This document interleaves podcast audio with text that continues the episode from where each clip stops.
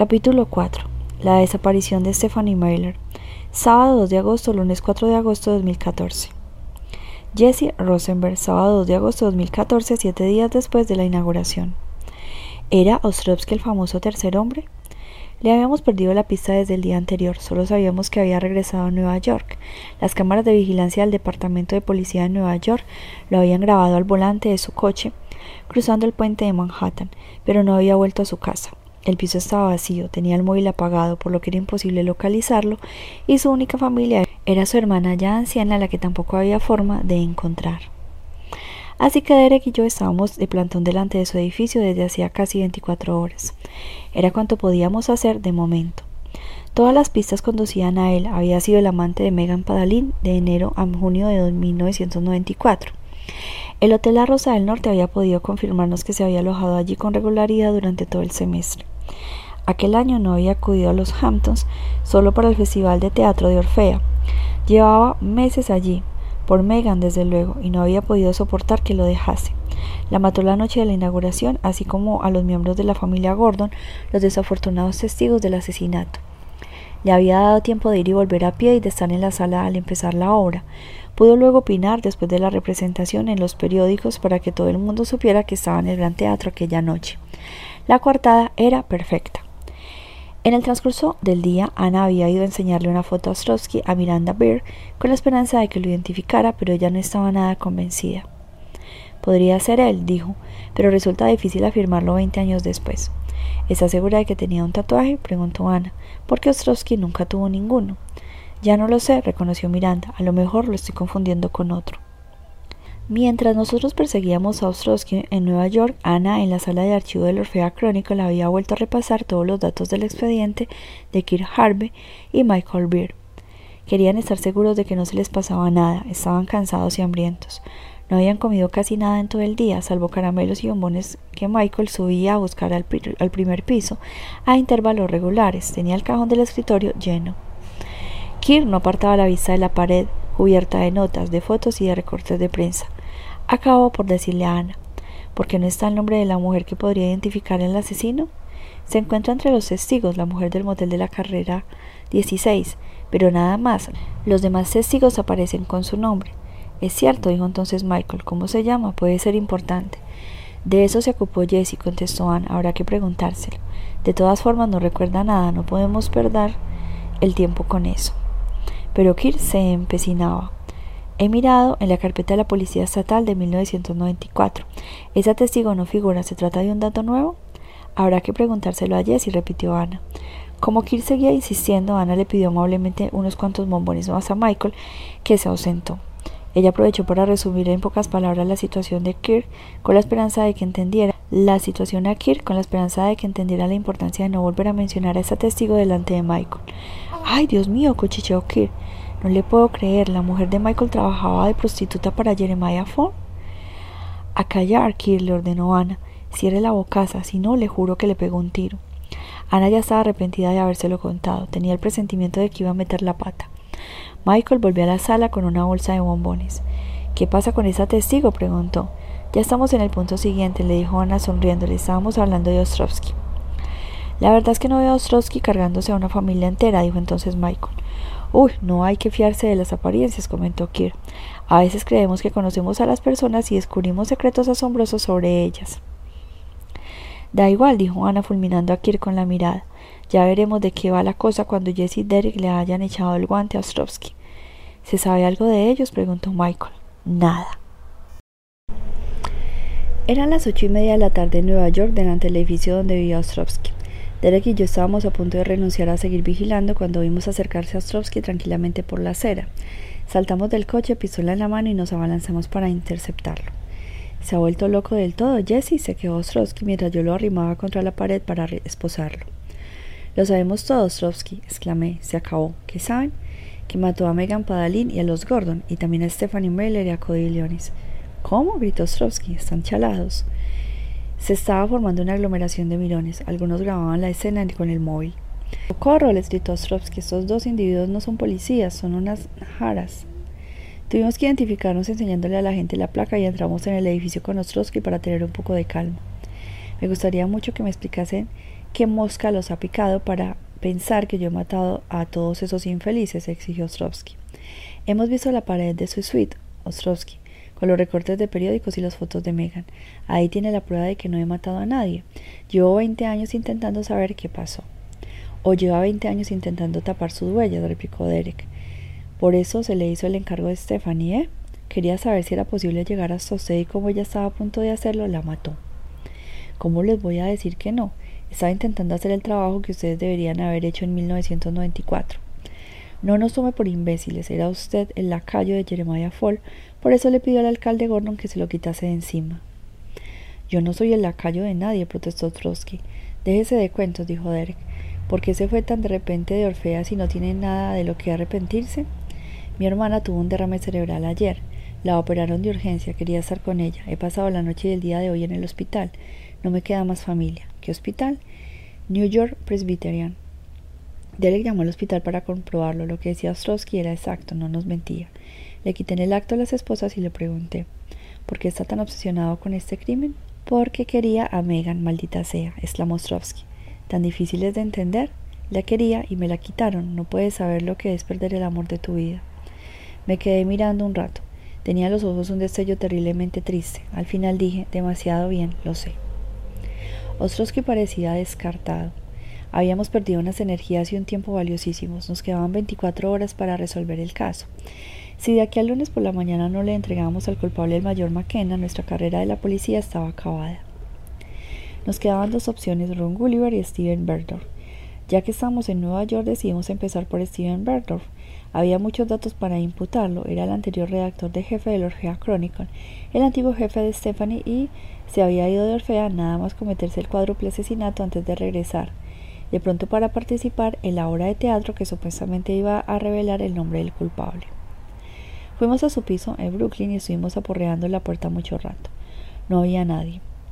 Cuando ya estábamos pensando en echarla abajo, apareció el vecino de descansillo y dijo No sirve de nada que peguen esos golpes, los verdos se han ido. ¿Que se han ido? dijo asombrado. ¿Cuándo? Anteayer. Vi desde la ventana cómo se subían a una autocaravana. ¿Steven Berdoff también? Sí, Steven también, con toda su familia. Pero si no está autorizado a salir del estado de Nueva York, dijo Derek.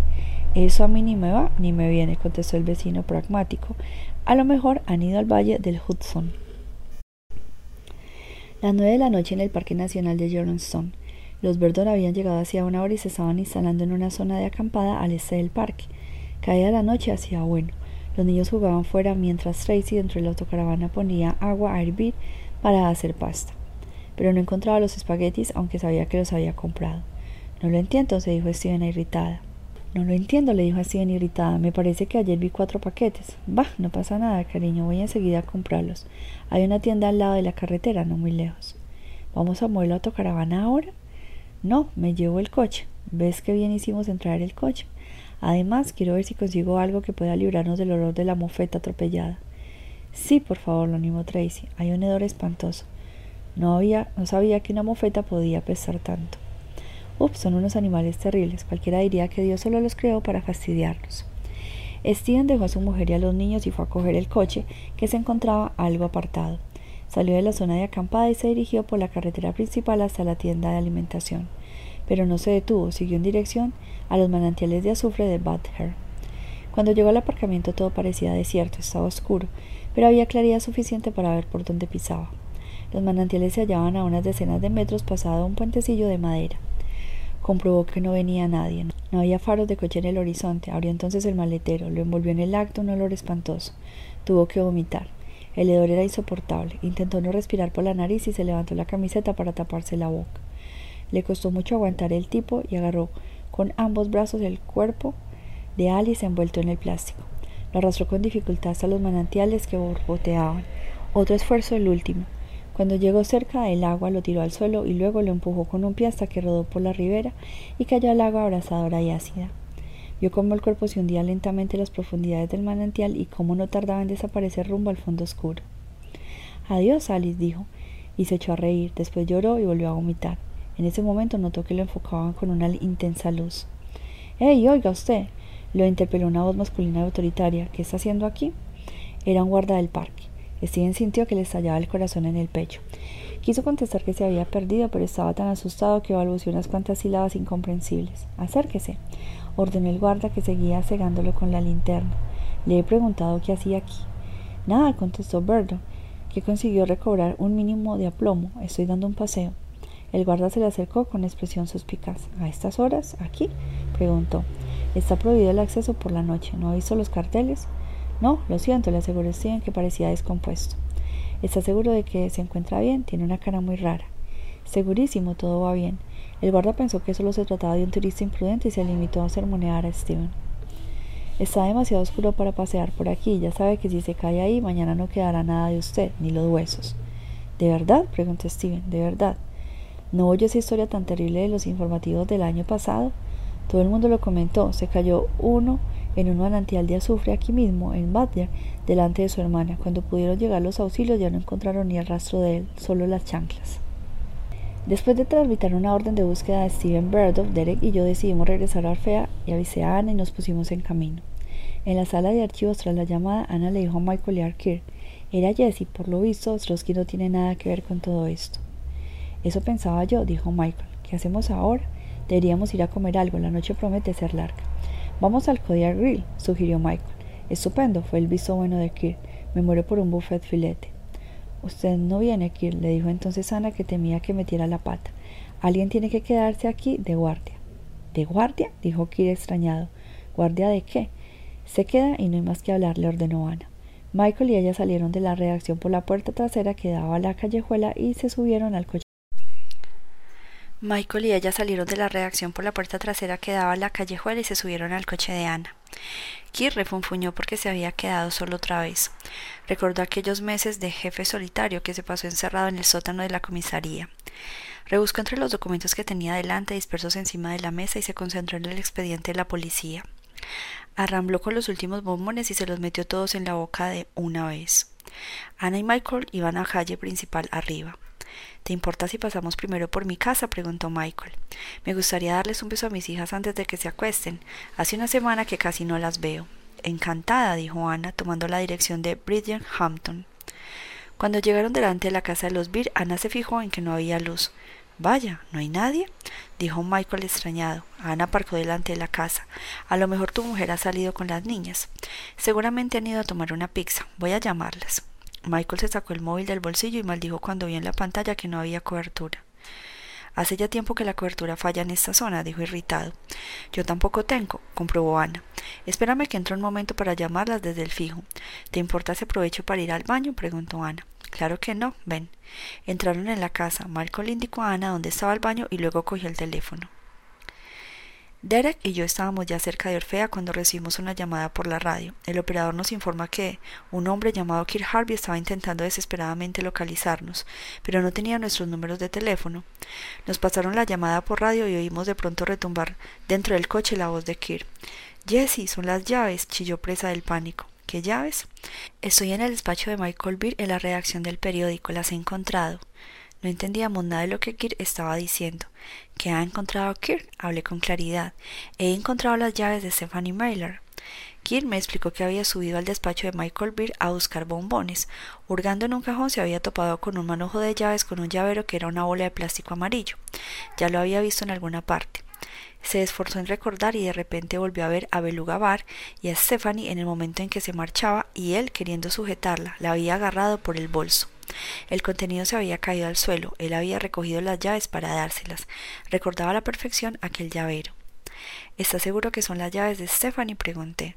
Sí, y además hay una llave de coche, añadió Kirk, un Mazda. ¿Qué coche llevaba Stephanie?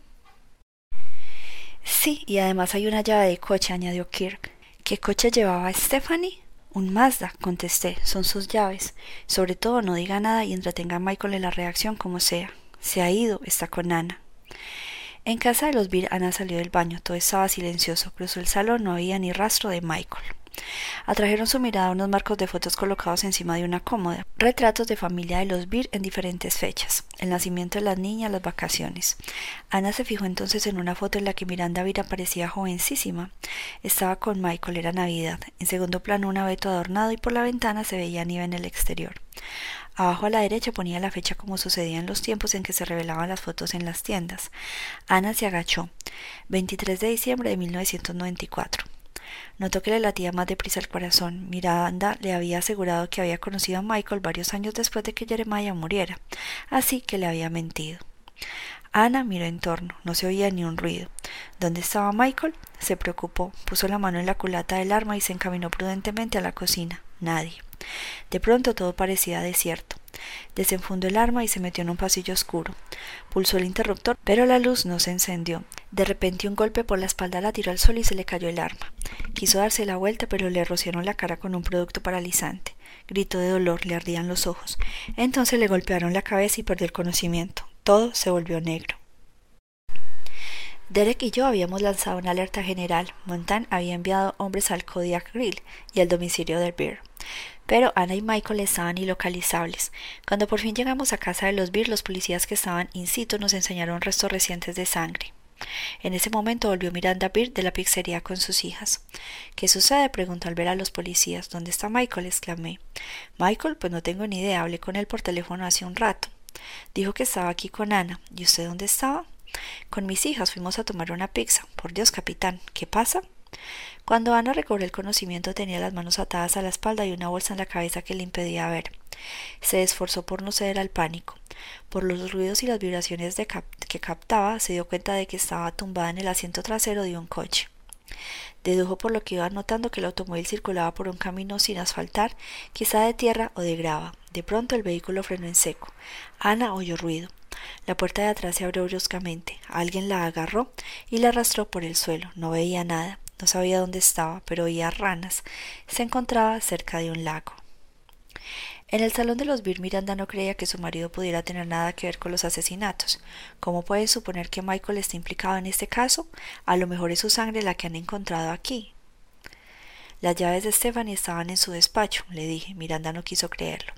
Hay un error. Están perdiendo un tiempo muy valioso. A lo mejor Michael está en peligro. Me reuní con Derek en una habitación contigua. Estaba delante de un mapa desplegado en la zona y tenía al doctor Ranjin Singh al teléfono. El asesino es inteligente y metódico, nos dijo Singh por el altavoz. Sabe que no puede ir muy lejos con Ana, no quiere arriesgarse a tropezar con patrullas de policía. Se trata de alguien muy prudente, quiere minimizar los riesgos y evitar a cualquier precio los enfrentamientos. ¿Así que se habrá quedado en la zona de Orfea? pregunté. Estoy seguro, dentro de un perímetro que conozca bien, un lugar en donde se sienta seguro. ¿Fue eso lo que hizo con Stephanie? preguntó Derek estudiando el mapa. Quizá, contestó Singh. Derek trazó con rotulador un círculo en torno a la playa próxima a donde habían hallado el coche de Stephanie. Si el asesino había quedado aquí con Stephanie, reflexionó Derek, es que tenía previsto llevarla a un lugar que estuviera cerca. Fui siguiendo con el dedo el trazado por la carretera 22 hasta el lago de los ciervos y lo marqué con un círculo rojo. Luego me llevé el mapa para enseñárselo a Miranda. ¿Tiene otra casa por aquí? le pregunté. ¿Una casa familiar, un refugio de casa o un sitio en donde su marido pudiera sentirse a buen recaudo? Mi marido, pero. Responda a la pregunta. Miranda recorrió con la vista el mapa, vio el lago de los ciervos y apuntó con el dedo a la extensión de agua vecina, el lago de los castores. A Michael le gusta ir allí, dijo. Hay un pontón con una barca y a tiro un islote delicioso. Vamos muchas veces de excursión con las niñas, nunca hay nadie. Michael dice que allí se está solo en el mundo. Derek y yo nos miramos y sin necesidad de decir nada nos abalanzamos hacia el coche. A Ana acababan de arrojarla lo que le pareció que era una barca. Simulaba que estaba todavía inconsciente. Notó el movimiento del agua y oyó un ruido de remos. La llevaban a alguna parte, pero ¿a dónde? Derek y yo circulábamos a toda velocidad por la carretera 56. No tardamos en tener a la vista el lago de los ciervos. Ahora hay una bifurcación a la derecha, me avisó Derek parando la sirena. Un caminito de tierra. Lo vimos de milagro. Me metí por él y aceleré como un loco. No tardé en ver el coche de Ana aparcado a la orilla del agua junto a un pontón. Pisé el freno y salimos del coche. Pese a la oscuridad, divisamos que en el lago una barca estaba intentando llegar al islote. Desenfundamos las armas. Alto, policía, grité, antes de hacer un disparo de advertencia. En respuesta oímos la voz de Ana en la barca pidiendo socorro. La silueta que llevaba los remos la golpeó. Ana gritó más. Derek y yo nos arrojamos al agua. Tuvimos el tiempo justo de ver cómo tiraba a Ana por la borda. Primero se fue a pique antes de intentar nadando solo con las piernas subir a la superficie para respirar. Derek y yo nadábamos todo lo deprisa que podíamos. En la oscuridad era imposible distinguir nítidamente la silueta de la barca que regresaba hacia los coches dando un rodeo para evitarnos. No podíamos detenerla, teníamos que salvar a Ana. Hicimos acopio de nuestras últimas fuerzas para llegar hasta ella, pero Ana agotada se hundió. Derek se sumergió, lo imité. A nuestro alrededor todo parecía turbio. Por fin tocó el cuerpo de Ana, la agarró y consiguió subirla a la superficie. Juntos pudimos arrastrar a Ana hasta la orilla del islote cercano y subirla a tierra firme. Tosió y escupió agua. Estaba viva. La barca acababa de llegar a la orilla de enfrente y se arrimaba al pontón. Vimos como la silueta se subía al coche de Ana y escapaba. Dos horas después, el empleado de una estación de servicio aislada vio entrar en la tienda a un hombre ensangrentado y aterrado. Era Michael Beer, que llevaba las manos atadas con una cuerda. Llame a la policía, suplicó. Ya viene, me está persiguiendo. Jesse Rosenberg, domingo 3 de agosto de 2014, ocho días después de la inauguración. En la habitación del hospital, en donde había pasado la noche en observación Michael, nos contó que lo habían atacado cuando salía de su casa. Estaba en la cocina, acaba de telefonear a mi mujer. De repente oí un ruido afuera. Ana se encontraba en el baño, no podía ser ella. Salí para ver qué ocurría y en el acto me rociaron con spray de pimienta antes de que me diesen con una pistola en la cara. Todo se volvió negro. Cuando recobré la conciencia me hallaba en el maletero de un coche con las manos atadas. El maletero se abrió de pronto. Hice como que me había desmayado. Me arrastraron por el suelo. Noté un olor a hierba y a plantas. Oí ruido como si alguien estuviera cavando. Acabé por entreabrir los párpados. Estaba en pleno bosque. A pocos metros había un individuo con un pasamontañas que abría un agujero. Era mi sepultura. Me acordé de mi mujer y de mis hijas y no quería morir así. Con las fuerzas que da la desesperación me incorporé y eché a correr. Bajé una cuesta, corrí todo lo deprisa que pude y conseguí salir del bosque. Lo oía detrás de mí, me perseguía, lo dejé atrás y llegué a una carretera. La fui siguiendo con la esperanza de encontrarme con un coche, pero por fin divisé una estación de servicio. Derek, que había escuchado con atención el relato de Michael, le dijo Déjese de historias, hemos encontrado las llaves de Stephanie Mailer en un cajón de su escritorio. Michael puso cara de pasmo. Las llaves de Stephanie Mailer, ¿qué me está contando? Eso es absurdo. Pues es la verdad, un manojo de llaves, las de su piso, las del periódico, las del coche y las de un guardamuebles. Es sencillamente imposible, dijo Michael, que es verdad parecía estar perplejo. ¿Qué fue usted, Michael? pregunté. ¿Mató a Stephanie y a todos los demás? No, claro que no, Jessie. Vamos a ver, es ridículo. ¿Quién encontró esas llaves en mi escritorio? Habríamos preferido que no hiciera la pregunta. Como las llaves no las habíamos encontrado un policía durante un registro, no valía como prueba. No me quedó más remedio que decir la verdad. Ha sido Kirk Harvey. Kirk Harvey, Kirk Harvey ha registrado mi escritorio y como quien no quiere la cosa ha encontrado las llaves de Stephanie. No tiene ningún sentido. ¿Estaba solo? Sí. Mire, no sé qué quiere decir todo eso, pero me parece que Kirk Harvey les está tomando el pelo, al igual que hizo con la obra de teatro. Bueno, ¿qué pasa? ¿Estoy detenido? No, le contesté. Las llaves de Stephanie no eran una prueba válida. ¿Las había encontrado realmente Kirk en el escritorio de Michael como afirmaba? ¿O las llevaba encima desde el principio? A menos que Michael intentara tomarnos el pelo, la agresión fuera un montaje, era la palabra de Kirk contra la de Michael. Uno de los dos mentía, pero ¿quién? La herida que tenía Michael en la cara era seria y había tenido que darle varios puntos de sutura. Habíamos descubierto sangre en los peldaños de la escalera de la fachada. La historia se sostenía. El hecho de que hubiera metido a Ana en el asiento de atrás de su coche encajaba también con la versión de Michael, que aseguraba que lo habían encerrado en el maletero. Además, habíamos registrado su domicilio, así como toda la redacción del Orfea Chronicle, y no habíamos encontrado nada. Después de estar con Michael, Derek y yo fuimos a ver a Ana a una habitación cercana. Ella también había pasado la noche en el hospital. Había salido bastante bien parada, un cardenal muy feo en la frente y un ojo morado. Se había salvado de lo peor. En el islote había aparecido el cuerpo de Costico enterrado. Lo habían matado a tiros.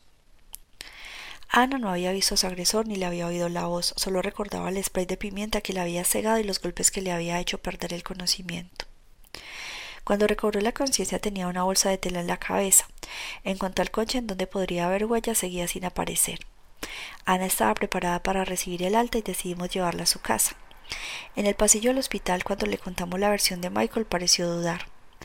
Entonces el agresor la dejó en el maletero del coche mientras me llevaba a rastras a la isla. ¿Por qué? La barca no habría soportado el peso de tres cuerpos adultos, sugerí. Tendría previsto hacer dos trayectos. ¿Y al llegar al lago de los castores no visteis nada? preguntó Ana. No, le contesté. Nos tiramos inmediatamente al agua. Entonces no se puede hacer nada contra Michael. Nada si no hay una prueba irrefutable. Si Michael no tiene nada de lo que arrepentirse, volvió a preguntarse Ana, ¿por qué me mintió Miranda? Me contó que había conocido a Michael pocos años después de la muerte de Jeremiah Fall, pero he visto en un salón una foto fechada en la Navidad de 1994 es decir, solo seis meses después. En ese momento había vuelto a casa de sus padres a Nueva York, así que no pudo conocer a Michael más que cuando la tenía prisionera Jeremiah. ¿Crees que Michael podría ser el hombre del motel? pregunté. Sí, asintió Ana, y que Miranda se inventó lo del tatuaje para falsear las pistas. En ese preciso instante nos encontramos con Miranda Bear, que llevaba al hospital para visitar a su marido. Dios mío, Ana, ¿cómo tienes la cara? dijo. Siento mucho lo que le ha sucedido. ¿Cómo se encuentra? Voy tirando. Miranda se volvió hacia nosotros. Ya ven que Michael no ha hecho nada y cómo le han dejado el pobre. Encontramos a Ana en el sitio que usted nos indicó, comenté. Pero bueno, pudo haber sido cualquiera. Toda la gente de por aquí conoce el lago de los castores. ¿Tienen pruebas? No teníamos ninguna prueba concreta. Me daba la impresión de estar volviendo a vivir la investigación de Tenenbaum en 1994. Me mintió Miranda, dijo entonces Ana. Me aseguró que había conocido a Michael varios años después de morir Jeremiah Fall, pero no es cierto, lo conoció cuando estaba en Ridgersburg. Miranda no dijo nada, parecía desconcertada. Derek vio una sala de espera vacía y nos indicó a todos que entrásemos. Sentamos a Miranda en un sofá y Ana insistió. ¿Cuándo conoció a Michael? Se me ha olvidado, respondió Miranda. Ana preguntó entonces, ¿era Michael el hombre del motel el que se resistió a Costico? Ana, yo. Responde a mi pregunta, Miranda. No me obliga a llevarla a la comisaría. Miranda estaba descompuesta. Sí, respondió al fin. No sé cómo se ha enterado usted de aquel incidente en el motel, pero era Michael. Lo conocí cuando era recepcionista en el club a finales del año 1993. Costico quiso que le tendiese una trampa en el motel como a todos los demás, pero Michael no se dejó. Así que cuando se lo mencioné, dijo Ana, se inventó esa historia del tatuaje para darnos una pista falsa. ¿Por qué? para proteger a Michael. Si hubieran sabido que era el hombre del motel. Miranda se interrumpió, consciente de que estaba yéndose de la lengua. Hable, Miranda, dijo Ana irritada. Si hubiéramos sabido que era el hombre del motel, ¿qué habríamos descubierto?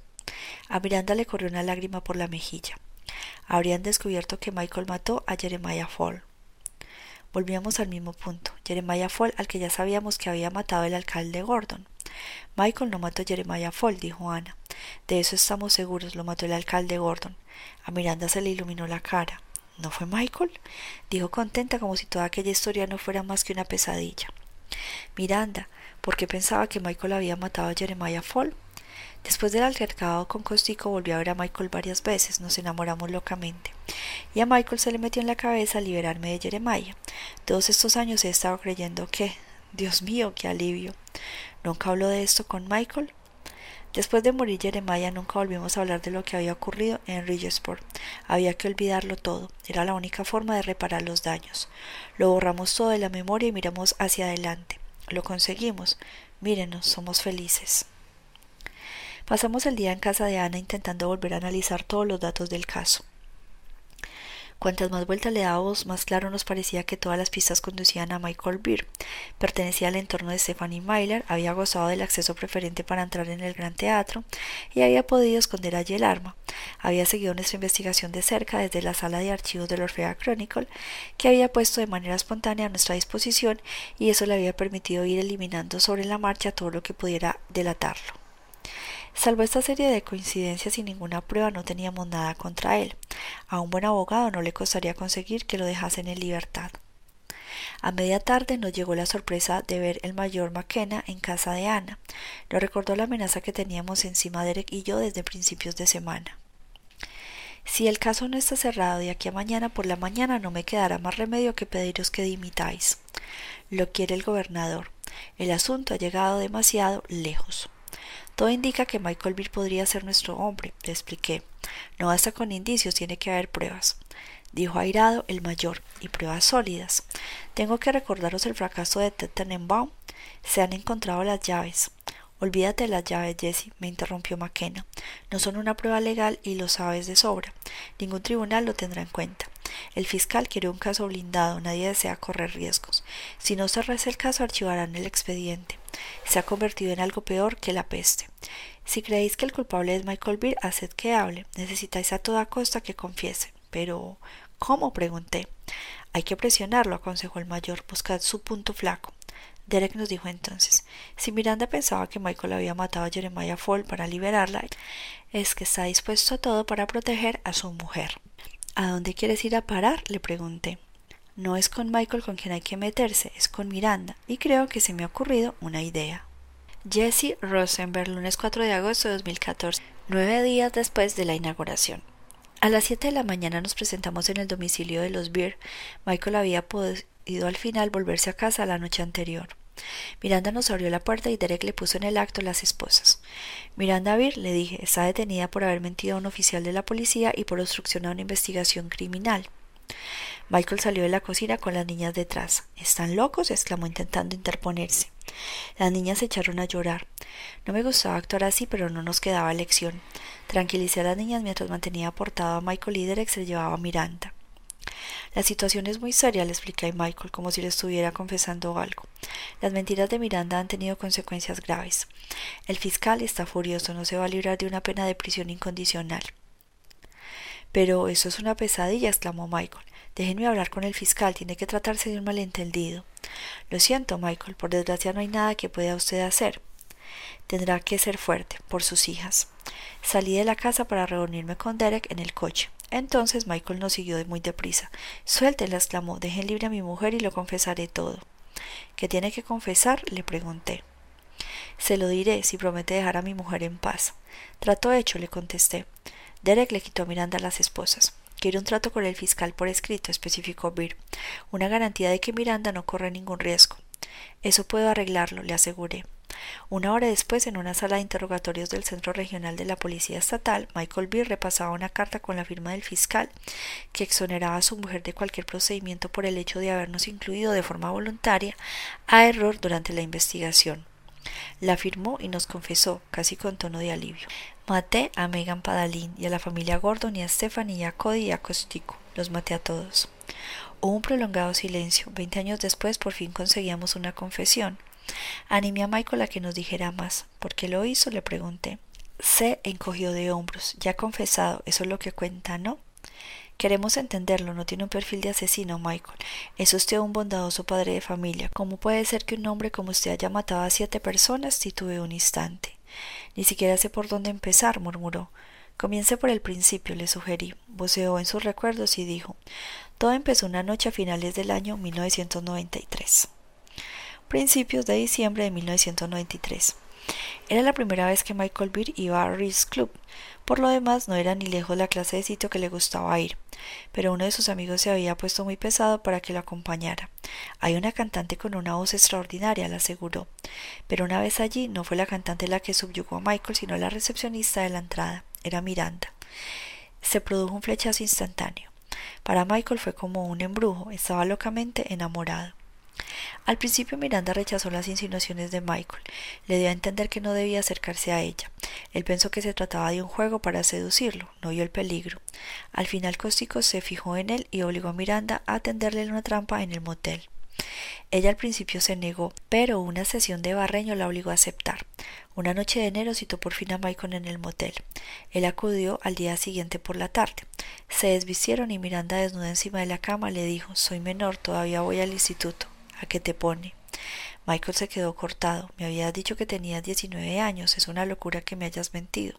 No puedo estar en esta habitación contigo. Quiso volver a vestirse, pero se fijó entonces en un individuo robusto que estaba detrás de una cortina. Era Costico.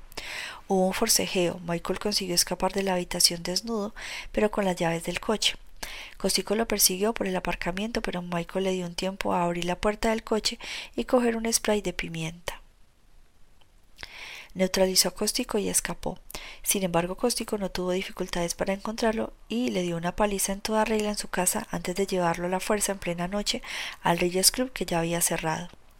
Michael acabó en el despacho con Jeremiah. También estaba Miranda y Jeremiah le explicó a Michael que en adelante tenía que trabajar para él, que era su lacayo. Le dijo, mientras haga lo que se te diga, tu amiguita no se mojará.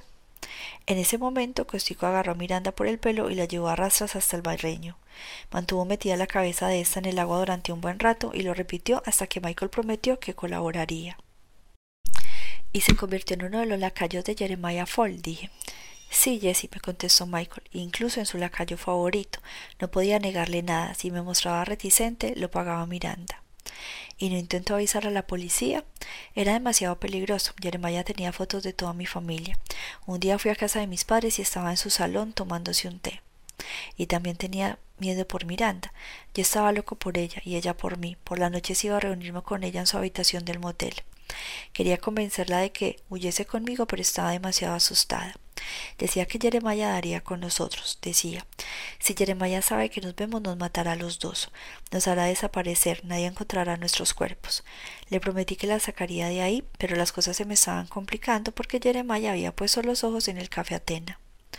Había empezado a chantajear a Tettenbaum. Exactamente, y adivinen a quién le había encargado ir a buscar el dinero todas las semanas. A mí. Yo conocía un poco a Ted, todos se conocen en Orfea. Cuando fui a decirle que me enviaba a Jeremiah, sacó una pistola y me la puso en la boca del cañón en la frente. Creí que iba a matarme, se lo conté todo. Le dije que la vida de la mujer a quien amaba dependía de mi cooperación. Fue el único error que cometió Jeremiah Fall. Él, tan minucioso, tan pendiente de los detalles, ni se había imaginado que Ted y yo pudiéramos aliarnos contra él. Decidieron matarlo, dijo Derek. Sí, pero resultaba complicado. No sabíamos cómo hacerlo. Ted era bastante peleón, pero no un asesino, y además había que pillar a Jeremiah solo. No podíamos atacarlo ni delante de Costico ni de nadie más. Entonces decidimos estudiar sus rutinas. Paseaba solo a veces, le gustaba correr por el bosque. Había que encontrar el mejor momento para matarlo y librarse del cuerpo. Pero descubrimos que Jeremiah era intocable, tenía mucho más poder del que habríamos podido suponer Ted y yo. Sus lacayos se espiaban entre sí. Tenían una red de información impresionante, estaba compinchado con la policía. Se enteraba de todo. Mayo de 1994. Michael llevaba dos días espiando cerca del domicilio de Jeremiah escondido en el coche, observándolo cuando de repente se abrió la puerta. Antes de poder reaccionar recibió un puñetazo en la cara. Era Costico. Tras sacarlo del coche a empellones, lo llevó a la fuerza al club. Jeremiah y Miranda le estaban esperando en el despacho. Jeremiah parecía furioso. ¿Me espías? le dijo Michael. ¿Piensas ir a la policía? Michael le juró que no. Pero Jeremiah no le hizo caso. Le ordenó a Costico que le diera una paliza. Luego las pagó con Miranda. Un suplicio interminable. Miranda quedó en tan mal estado que no pudo salir de su habitación durante varias semanas. Tras este episodio, temiendo que los tuvieran vigilados, Michael y Tettenbaum siguieron reuniéndose, pero muy en secreto y en lugares imprevisibles, lejos de Orfea, para no arriesgarse a que los vieran juntos. Ted le comentó a Michael, es imposible que nosotros podamos matar a Jeremiah. Tenemos que encontrar a alguien que no sepa nada de él y convencerlo para que lo haga. ¿Quién aceptaría hacer algo así? Alguien que necesite un favor del mismo tipo. Mataremos nosotros a alguien a cambio, a alguien a quien no conozcamos nosotros. La policía nunca nos relacionará con ello. ¿Alguien que no nos haya hecho nada? preguntó Michael. Créeme, contestó Ted Tenenbaum. Se me hace cuesta arriba proponer algo así, pero no veo ninguna otra salida. Después de pensárselo, Michael consideró que era quizá la única solución para salvar a Miranda. Por ella estaba dispuesto a lo que fuera. El problema consistía en encontrar un socio, alguien que no tuviera relación con ellos. ¿Cómo se hacía eso? No podían poner un anuncio por palabras. Transcurrieron seis semanas. Cuando ya habíamos perdido cualquier esperanza de dar con alguien a mediados de junio, Ted contactó con Michael y le dijo Creo que tengo a nuestro hombre. ¿Quién? Vale más que no lo sepas así que no sabía quién era el socio que había encontrado Ted Tenenbaum. Eso es, contestó Michael. Ted Tenenbaum era el intermediario, el único que sabía quiénes eran los ejecutores. Así se confundían todas las pistas. La policía no podía relacionarnos porque ni siquiera nosotros sabíamos la identidad del otro. Dejando aparte Tenenbaum, pero él era hombre de sangre fría. Para tener la seguridad de que no hubiera ningún vínculo, Tenenbaum acordó con el socio un sistema de intercambio de los nombres de las víctimas. Le dijo algo así como no tenemos ni que hablarnos ni que vernos. El primero de junio vaya a la librería. Hay un cuarto en el que no entra nadie, con libros de escritorios locales. Escoja uno y escriba el nombre de la persona. No directamente, rodee las palabras cuya primera letra se corresponde con una letra de su nombre y de su apellido. Luego doble una esquina del libro y esta será la señal. Y usted puso el nombre de Jeremiah Fall, intervino Ana. Exacto. En la hora de Kirk Harvey, nuestro socio escogió un libro sobre el festival de teatro. Puso el nombre de Megan Padalín. Esa librera tan simpática a la que teníamos que matar era ella. Empezamos a estudiar sus hábitos. Salía a correr todos los días hasta el parque de Pienfield Crescent. Pensamos atropellarla. Nos quedaba por decidir cuándo. Quedó claro que a nuestro socio se le ocurrió la misma idea. El 16 de julio Jeremiah murió en un accidente de tráfico. Pero habíamos estado al borde del desastre. Había pasado tiempo agonizando. Podría haberse salvado. Era el tipo de inconvenientes que teníamos que evitar. Ted y yo éramos buenos tiradores. A mí mi padre me enseñó de pequeño a disparar con carabina. Me decía que me quedaba bien, así que decidimos matar a Megan a tiros. 20 de julio de 1994. Ted se reunió con Michael en un aparcamiento desierto. Tenemos que hacerlo, chico. Hay que matar a esa joven. No podríamos dejarlo pasar, dijo Michael torciendo el gesto. Ya tenemos lo que queríamos. ¿Qué más quisiera yo? Pero hay que cumplir el trato. Si nuestro socio piensa que nos hemos reído de él, podría tomarla con nosotros. He oído lo que dice Mega en la librería. He oído lo que decía Megan en la librería. No va a ir a la inauguración del festival. Saldrá a correr como todas las tardes y el barrio estará desierto. Es una ocasión perfecta. Entonces será la tarde de la inauguración, dijo Michael en un murmullo. Sí, dijo Tenenbaum metiéndole discretamente en la mano una vereta. Toma, coge esto, el número de serie está limado, nadie podrá relacionarte. ¿Por qué yo? ¿Por qué no lo haces tú? Porque yo sé quién es el otro, tienes que ser tú, es la única manera de confundir las pistas. Aunque te preguntase la policía, no podrías decirle nada. Se trata de un plan perfecto. Y además me has dicho que eras muy buen tirador, ¿no? Basta con matar a esa chica y quedaremos completamente libres, por fin. Así que el 30 de julio pasó usted a la acción, dijo Derek. Sí, Tenenbaum me dijo que me acompañaría y me pidió que fuera a buscarlo al Gran Teatro. Era el bombero de servicio esa tarde. Aparcó la camioneta delante de la entrada de artistas para que todo el mundo la viera y le sirviera de coartada. Fuimos juntos al barrio de Pienfield. Todo se hallaba desierto. Megan estaba ya en el parque. Me acuerdo de que miré la hora. Las siete y diez, 30 de julio de 1994, las siete y diez de la tarde. Iba a quitarle la vida a un ser humano. Cogí aire y luego me abalancé como un loco sobre Megan. No entendió qué pasaba. Disparé dos veces. Fallé. Salió huyendo hacia la casa del alcalde. Empuñé la pistola, esperé a tenerla en el visor y volví a disparar. Se desplomó. Me acerqué y le pegué un tiro en la cabeza, para tener la seguridad de que estaba muerta. Casi sentí alivio. Todo era irreal. En ese momento vi al hijo del alcalde que me miraba desde detrás de la cortina del salón. ¿Qué hacía ahí? porque no estaba en el gran teatro con sus padres? Todo ocurrió en una fracción de segundo. No me paré a pensar. Fui corriendo hasta la casa presa del pánico. La adrenalina me daba fuerzas y rompí la puerta de una patada. Me encontré frente a la mujer del alcalde, Leslie, que estaba llenando una maleta.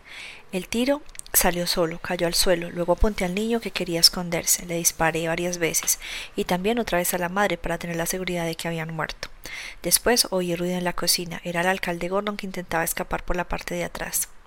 ¿Qué podía hacer que no fuera a dispararle también a él? Cuando salí te había oído. Fui al gran teatro para mezclarme con el público de la inauguración del festival y para que se me viera. Me quedé con el arma, no sabía cómo librarme de ella ni dónde. Hubo un momento de silencio. ¿Y luego? preguntó Derek. ¿Qué sucedió? No volví a ver a Ted. Según la policía, la persona a quien querían matar era el alcalde. Vega no era más que una víctima indirecta. La investigación se encarrilaba en otra dirección. Estábamos seguros, no había forma de relacionarnos. Pero Charlotte le había cogido la camioneta a Ted sin pedírsela para ir a ver al alcalde Gordon justo antes de que llegasen ustedes. Seguramente no nos cruzamos con ella por un pelo y llegamos al poco de que se fuera.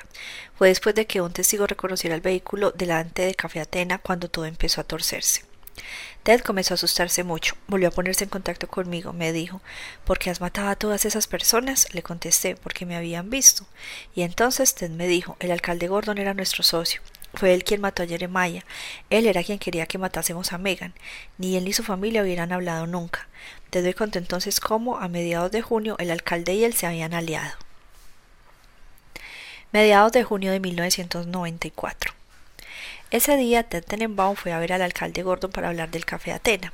Quería enterrar el hacha de guerra. No podía seguir soportando aquellas tensiones permanentes. El alcalde Gordon lo recibió en el salón. Era media tarde. Por la ventana, Gordon vio a alguien en el parque. Desde donde estaba, Ted no pudo reconocer quién era. El alcalde dijo entonces con expresión sombría: Hay personas que no deberían estar vivas. ¿Quién? Da lo mismo. Ted notó en ese momento que Gordon habría ser la clase de hombre que buscaba. Decidió hablarle de su proyecto. En el Centro Regional de la Policía Estatal, Michael nos dijo, había matado a nuestro socio sin saberlo. Nuestro plan genial se había convertido en un fracaso.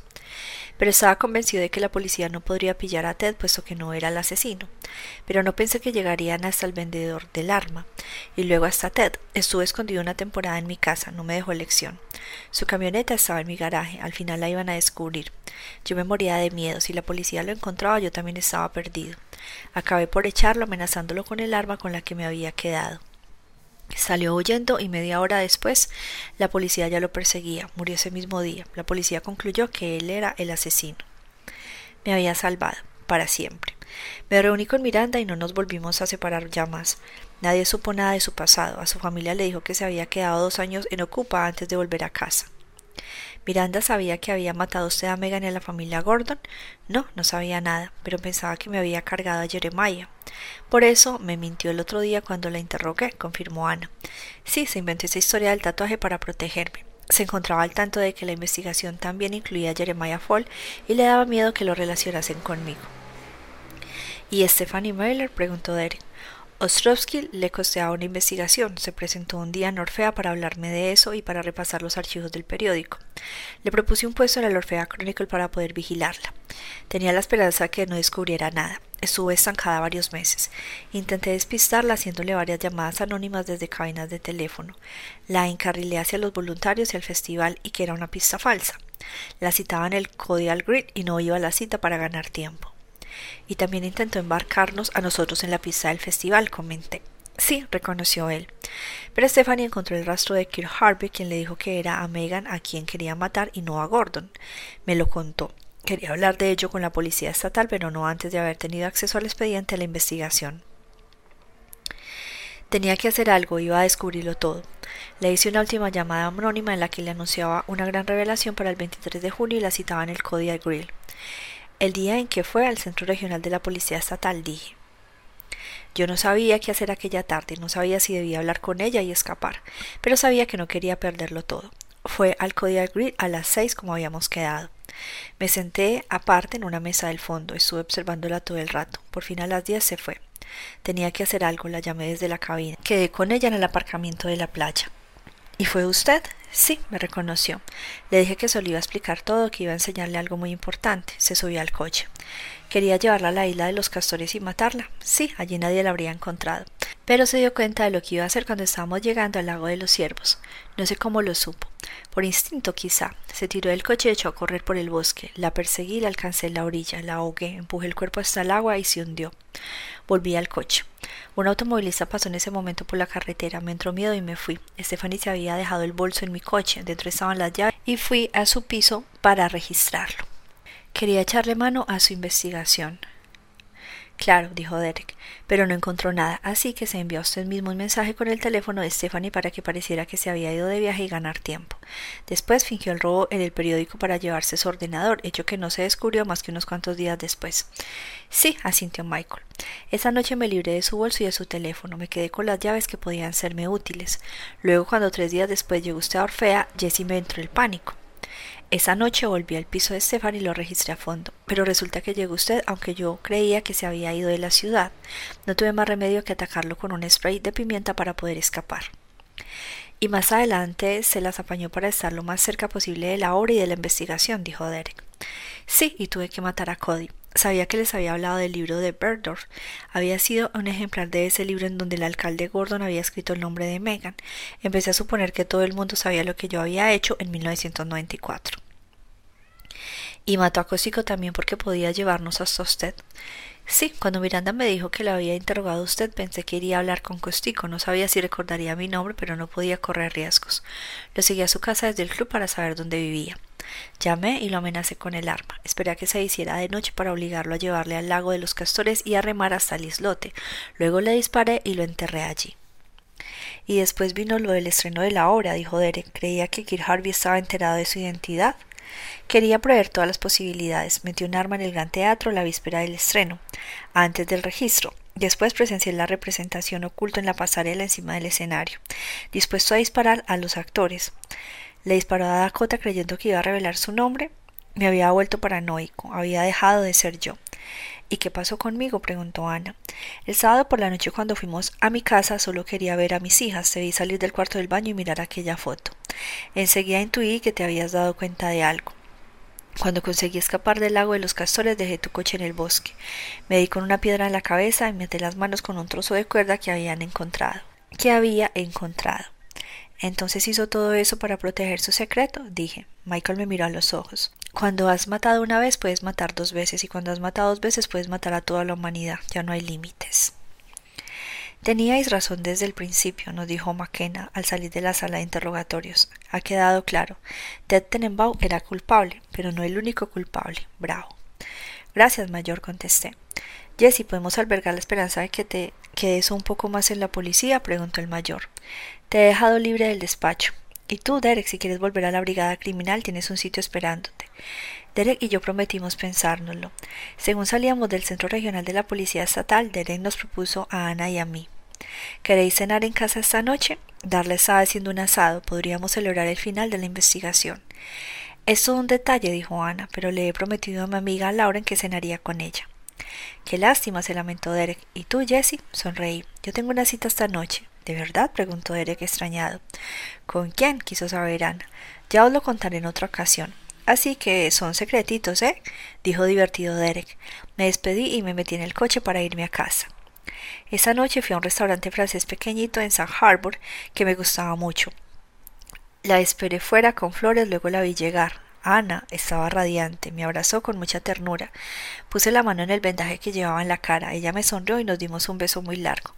Luego me preguntó ¿Tú crees que Derek sospecha algo? No creo, contesté alegre. Y volví a besarla. 2016, dos años después de los hechos. En el otoño de 2016 estrenaron en un pequeño teatro de Nueva York una obra que se titulaba La Noche Negra de Stephanie Myler. El autor era Meta Ostrovsky y la dirección corría a cargo de Kirk Harvey. No tuvo ningún éxito. Ostrovsky se quedó muy satisfecho. Lo que no tiene éxito es forzosamente espléndido, palabra de crítico. Le aseguró Harvey. Los dos están en la actualidad de gira por todo el país encantados consigo mismos. A Steven Berdo durante el año siguiente a su tétrico viaje de Yellowstone lo anduvo persiguiendo la imagen de Alice. La veía por todas partes. Le parecía oírla, se le aparecía en el metro, en su despacho, en el cuarto de baño. Para descargar la conciencia decidió confesárselo todo a su mujer. Al no saber cómo hacerlo, redactó la confesión por escrito. Lo contó todo sin escatimar detalles, desde el Hotel Plaza hasta el Parque Nacional de Yellowstone. Remató el texto una noche en su casa y se abalanzó hacia su mujer para dárselo a leer, pero ella estaba a punto de salir a cenar con sus amigas. ¿Qué es esto? preguntó mirando el mazo de hojas que su marido le daba. Tienes que leerlo enseguida. Llegó tarde a cenar, lo leo luego. Empiézalo ahora, ya entenderás por qué. Intrigada Tracy leyó la primera página de la confesión de pie en el pasillo, luego comenzó la segunda antes de quitarse el abrigo y los zapatos y de sentarse en el sofá del salón. No se movió de allí en toda la velada, no podía apartar la vista del texto, se lo leyó de un tirón olvidándose de la cena. Desde el momento en que empezó a leer no dijo ya ni una palabra. Steven se había ido al dormitorio. Se había sentado en el lecho conyugal postrado. No se sentía capaz de enfrentarse con la reacción de su mujer. Acabó por abrir la ventana y asomarse al vacío. Se hallaba en un décimo piso, moriría en el acto, tenía que saltar ya. Estaba a punto de pasar una pierna por encima de la barandilla cuando se abrió el golpe de la puerta de la habitación. Era Tracy. Steven, le dijo con tono maravillado, tu novela es genial. No sabía que estuvieras escribiendo una novela policíaca. ¿Una novela? farfulló Steven. Es la mejor novela policíaca que he leído desde hace mucho tiempo. Pero si no es. Tracy se encontraba tan entusiasmada que ni siquiera atendía a su marido.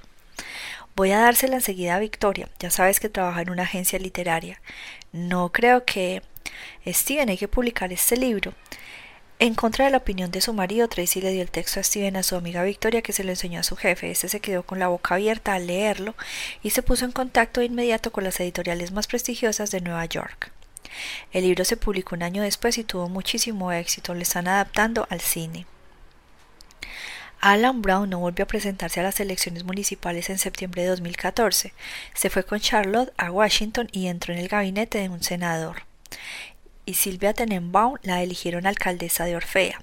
Los vecinos la aprecian mucho. Desde hace un año ha puesto en marcha en primavera un festival literario que goza de un éxito creciente.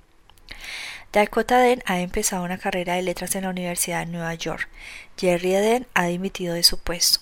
Se han mudado de Manhattan a Orfea, en donde se han hecho cargo de la librería del añorado Cody. Le han puesto el nombre El Mundo de Dakota. Ahora la conocen en todos los Hamptons. En cuanto a Jesse, Derek y Anna, y tras resolver el caso de la desaparición de Stephanie Mailer, el gobernador los condecoró. A Derek lo trasladaron a petición propia de administración a la brigada criminal. Anna dejó la policía de Orfea e ingresó en la policía estatal con grado de sargento. A Jesse, tras tomar la decisión de prolongar su carrera en la policía, quisieron nombrarlo mayor, pero lo rechazó. A cambio, solicitó poder trabajar en un equipo de tres con Ana y Derek.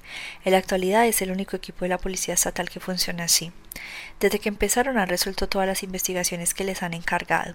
Sus compañeros las llaman el equipo 100% les dan prioridad para las investigaciones más complicadas. Cuando no están trabajando están en Orfea, en donde viven ahora los tres. Quien lo necesite los encontrará seguramente en este restaurante encantador del número 77 de Behan Road, en donde hubo hace tiempo una ferretería hasta cierto incendio, a finales del mes de junio de 2014. Se llama La Cocina de Natasha y lo regenta Darla Scott. Si pasas por allí, Lector, di que vas a leer el equipo 100%, les hará gracia. Están siempre en la misma mesa, al fondo del local, debajo de una foto de los abuelos y de un retrato grande de Natasha.